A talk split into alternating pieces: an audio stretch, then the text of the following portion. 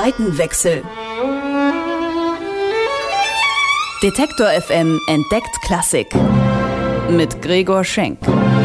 Präsentiert vom Gewandhaus zu Leipzig. Ich lebe Musik. Popmusik. Das ist mein Beruf. Ich bin Musikjournalist. Aber was ist da drüben? Auf der anderen Seite. E-Musik? Hochkultur? Ist das wirklich so angestaubt, wie es klingt? Früher mussten die Leute ja auch zu irgendwas raven. Wie geht Klassik?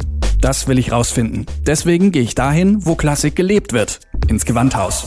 Zeit für einen Seitenwechsel. In der Klassikwelt gibt es viele Regeln. Das Orchester spielt nach einer Partitur, der Dirigent gibt die Richtung vor, es gibt eine Sitzordnung, ritualisierte Abläufe wie das Einstimmen, sogar eine Applausordnung. Und dann sind da noch die Hierarchien. Dirigent, erster Konzertmeister, stellvertretender Konzertmeister, Vorspieler, Tutti-Spieler. Ganz schön komplex, so ein Orchesterapparat. Aber woran liegt das? Und ist die Arbeitswelt im Konzerthaus tatsächlich so streng und hierarchisch, wie es von außen wirkt?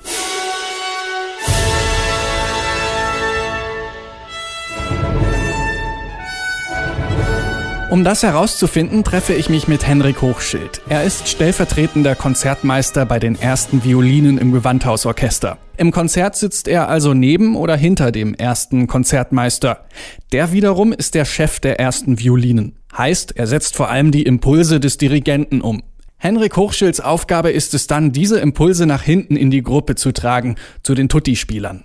Das ist deswegen wichtig, weil die Violinen die größte Gruppe im Orchester sind. Das ist nämlich gar nicht so einfach, wenn 16 Musiker absolut synchron genau das Gleiche machen sollen. Hochschild sagt, man müsse sich das vorstellen wie ein Formel-1-Feld beim Start. Die Ampel geht aus und alle geben Vollgas. Im Unterschied zu dem, was wir jetzt an der Straßenkreuzung machen, wenn es grün wird, fahre ich noch lange nicht los, sondern ich warte, bis mein Vordermann losfährt und wenn genügend Platz da ist, fahre ich auch los. So funktioniert aber Orchester nicht. Wenn jeder sozusagen bloß auf seinen Vordermann schaut und dann reagiert, wäre es zu spät, sondern wir versuchen, wie bei der Formel 1, alle gleichzeitig dasselbe zu tun. Was dann aber die Sache eigentlich noch ein bisschen schwerer macht als dort im Sport, ist die Tatsache, Sie müssen sich jetzt vorstellen, jetzt fährt das ganze Fahrerfeld Feld geschlossen, in derselben Formation, mit demselben Abstand um den Kurs herum. Und dann ist auch wichtig, dass Sie vorne jemanden dran haben, der genau weiß, in welchem Tempo man diese Kurve fahren kann und wann man da zu bremsen hat, sodass das alle anderen mitbekommen. Und auch wie man wieder Gas geben muss, damit dahinter keine Löcher reißen.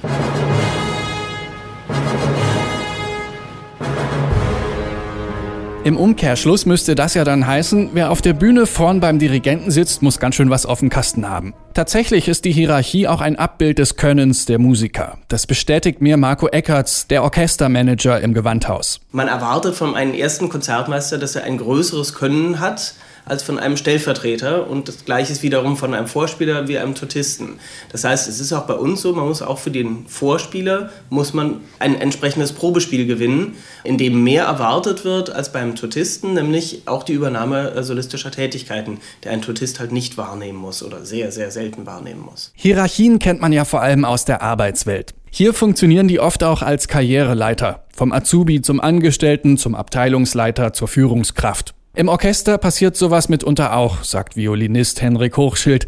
In der Regel sitze man aber mit 30, spätestens 35 auf der Position, für die man am besten geeignet ist und die man dann 30 Jahre lang ausfüllt, ohne im Orchester aufzusteigen. Es ist also völlig normal, dass also auch ein erster Konzertmeister manchmal mit 20, 21 Jahren engagiert wird, wo er natürlich noch nicht die große Erfahrung haben kann. Aber wenn man das Talent und die Fähigkeiten ganz klar sehen kann, dann wird man dieses Engagement so treffen und sie werden dann einen ersten Konzertmeister haben, der 40 Jahre lang diese Aufgabe ausfüllt. Und genauso gut haben sie aber auch dann Streicher, die 40 Jahre lang auf einem anderen Stuhl sitzen, aber nie den Stuhl des ersten Konzertmeisters erreichen werden, damit aber auch nicht unzufrieden sind.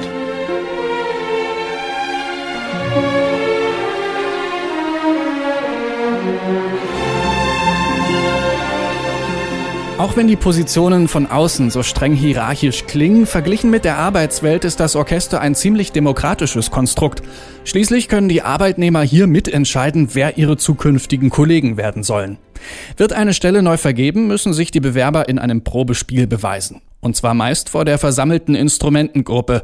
In der Gruppe wird dann diskutiert. Nicht nur darüber, wie sich der Anwärter geschlagen hat. Ich schätze diese Probespiele sehr, besonders auch, wenn man innerhalb des Orchesters diskutiert. Denn die akustische Auseinandersetzung findet ja im Probenprozess und im Konzert statt. Im Sinne von, wie wollen wir spielen? Ja, also ich höre, wie jemand spielt, was er anbietet versuche darauf einzugehen oder wie auch immer versuche selber ein Angebot zu machen. Die sprachliche, die rationale Auseinandersetzung über das, was wir tun, die findet sehr oft in diesen Probespielen statt. Das heißt, wir unterhalten uns zwar über die Leistungen, die wir gehört haben, aber eigentlich auch über uns miteinander. Überhaupt klingt das alles sehr demokratisch, wenn man sich anschaut, was zu einem Orchester alles dazugehört. Es gibt einen Vorstand, einen Personalrat, Vertrauensleute, Diensteinteiler. Einzig im Konzertsaal selbst kommt man mit Demokratie nur bedingt weiter, sagt Orchestermanager Marco Eckertz. Wie es gespielt wird, das wird im Probenprozess selten ausdiskutiert, sondern das wird dann einfach auch um Zeit zu gewinnen angewiesen vom Stimmführer.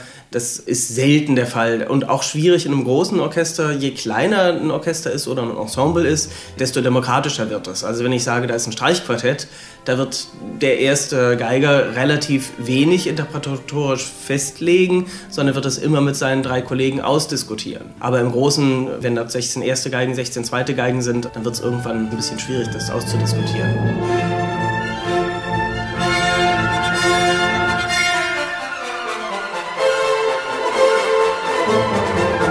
Festgelegt sind in der Klassik nicht nur Hierarchien, sondern auch Abläufe. Jedes Orchester hat zum Beispiel seine eigene Applausordnung. Wer betritt zuerst die Bühne? Wie lang bleibt man stehen? Wann setzt man sich hin? Wem wird nach dem Konzert ein Sonderapplaus gegönnt?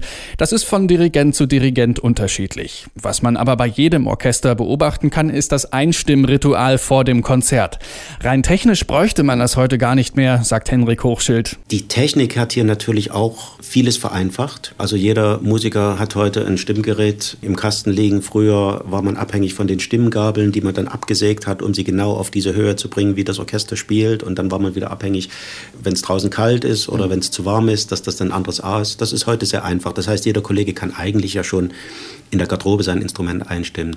Das ist in gewisser Weise auch ein Ritual fürs Publikum, aber auch für das Orchester selbst, dass man den ersten Ton sozusagen, den man dann spielt, dass es nicht schon die Sinfonie ist oder die Ouvertüre, sondern dass man erst noch einmal einstimmt. Also das dient sicher auch der Konzentration und der Beruhigung und der Fokussierung auf das, was dann kommt.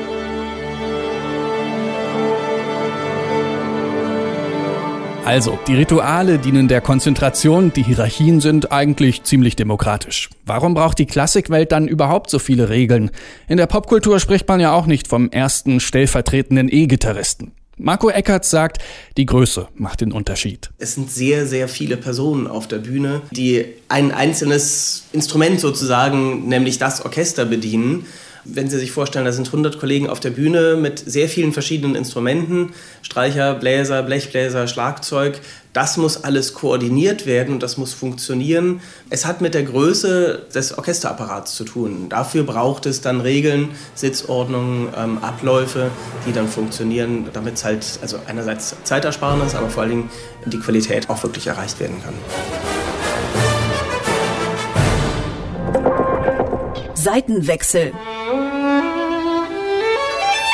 Detektor FM entdeckt Klassik mit Gregor Schenk. Präsentiert vom Gewandhaus zu Leipzig.